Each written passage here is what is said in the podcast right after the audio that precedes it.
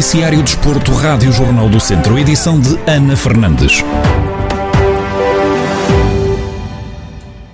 Os arqueiros e besteiros de Viseu, da secção desportiva de tiro com arco do Centro Social de Prime, receberam a nona prova do Campeonato Nacional de Sala, a última desta época. Estiveram presentes vários arqueiros de norte a sul do país, com bons resultados para apuramento à seleção, tal como explicou Luís Duarte, responsável pela organização da prova.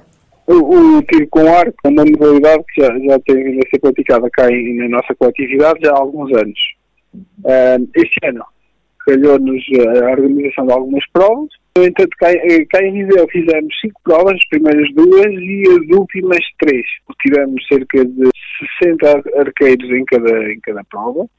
Houve um decréscimo nestas últimas três devido às questões da, da pandemia, porque hum, os campeonatos ficaram limitados às categorias de séniores e equiparados a séniores, como é o caso dos júniores e cadetes. Uh, tivemos bons resultados, com alguns recordes uh, pessoais e até por equipas, e que encontramos atualmente na senda de, de, de, do apuramento individual para a seleção. Quanto ao futuro, dia 21 vai realizar-se a finalíssima, que vai contar com a participação de cinco arqueiros de Viseu, explicou Luís Duarte. Dia 21 uh, eh, haverá a finalíssima, que é a Final Four, será feita nas Caldas, onde vai contar com cinco arqueiros aqui de Viseu. Terá também a participação de uma equipa mista, são mais dois arqueiros que um, e também um arqueiro de uma divisão que foi criada uh, este ano, que é a divisão Barbou, e atual detentor do recorde nacional. Depois teremos também o Campeonato de Outdoor, que contará em Viseu com duas provas para já assinaladas no campeonato, duas provas do Campeonato Nacional. Luís Duarte, responsável pela organização da nona prova do Campeonato Nacional de Sala de Tiro com Arco. O programa Corrida Matinal desta semana voltou a focar-se no tema da violência no desporto, mas com especial incidência na formação dos atletas e no papel dos encarregados de educação. Ricardo Silvestre, personal trainer de alto rendimento, admite que a formação assume um papel-chave para combater esta problemática que muitas vezes acontece porque os pais dos jogadores não dão o exemplo aos atletas a formação é, um papel-chave para nós termos condutas e, e, e, medidas para nós colmatarmos este, este grave problema. E então a formação e, e todos os agentes desportivos que estão na formação, o formador, os treinadores, os pais, os pais são um grande agente desportivo para combatermos estes problemas.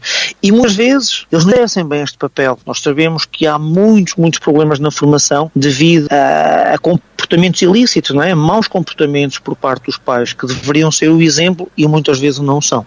Ricardo Silvestre defende que seria interessante que os clubes abordassem os encarregados de educação dos atletas para uma formação e explicou porquê seria muito, muito, muito interessante que, que todos, que todos, que todos os clubes uh, fizessem uma, uma abordagem adequada para, com todos os encarregados de educação e para com todos os pais e dessem formação de base mesmo a, aos pais uh, de forma contínua, porque eu acredito que se os pais soubessem o impacto negativo que muitas vezes têm na aprendizagem e no crescimento dos seus filhos, eu tenho a certeza absoluta que eles não fariam as atitudes que fazem. O programa da corrida matinal desta semana já está disponível em podcast em jornaldocentro.pt, onde pode ouvir na íntegra toda a conversa com Ricardo Silvestre. Fechamos no mundo equestre, que vive dias difíceis com um vírus respiratório contagioso pode ser fatal para os cavalos. Neste momento e pelo menos até o dia 28 de março, o hipismo vai estar confinado de forma a respeitar o período de incubação da doença.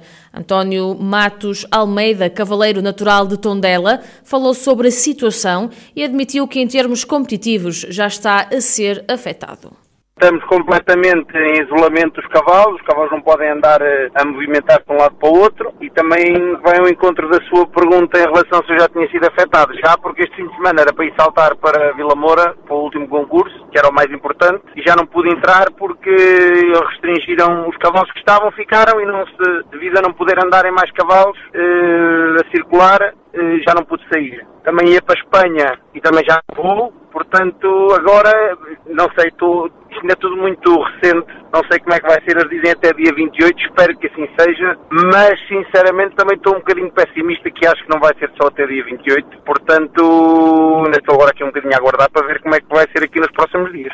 António Matos Almeida garante não ter uma preocupação demasiado grande com esta situação e explica porquê penso sempre um bocadinho à portuguesa, a coisa podia ser muito pior. Eu acho que realmente isto vai nos limitar em termos de trabalho e tudo isso, mas eu acho que isto podia ser pior. Há sempre coisas piores na vida que nós podemos tirar isso também como lição, ainda para mais nos últimos tempos perdi duas pessoas próximas e, uma delas no mundo dos cavalos, que era um colega de profissão que morreu com cancro. E realmente isso é que são mais notícias e isso é que nos faz pensar tudo isto vale a pena e, e, e, minimizar estes problemas que agora estamos a ter. Portanto, sinceramente, ou é, por, ou é por não estar muito informado sobre a doença ou é porque realmente desvalorizo um bocadinho estas situações, porque realmente as situações realmente preocupantes da vida são essas que acabei de referir. Portanto, acabo por, por, por não estar muito preocupado, sinceramente. António Matos Almeida, cavaleiro natural de Tondela, a falar sobre o vírus respiratório contagioso que pode ser fatal para os cavalos e que obrigou o mundo do hipismo a parar por completo até pelo menos ao final deste mês de março.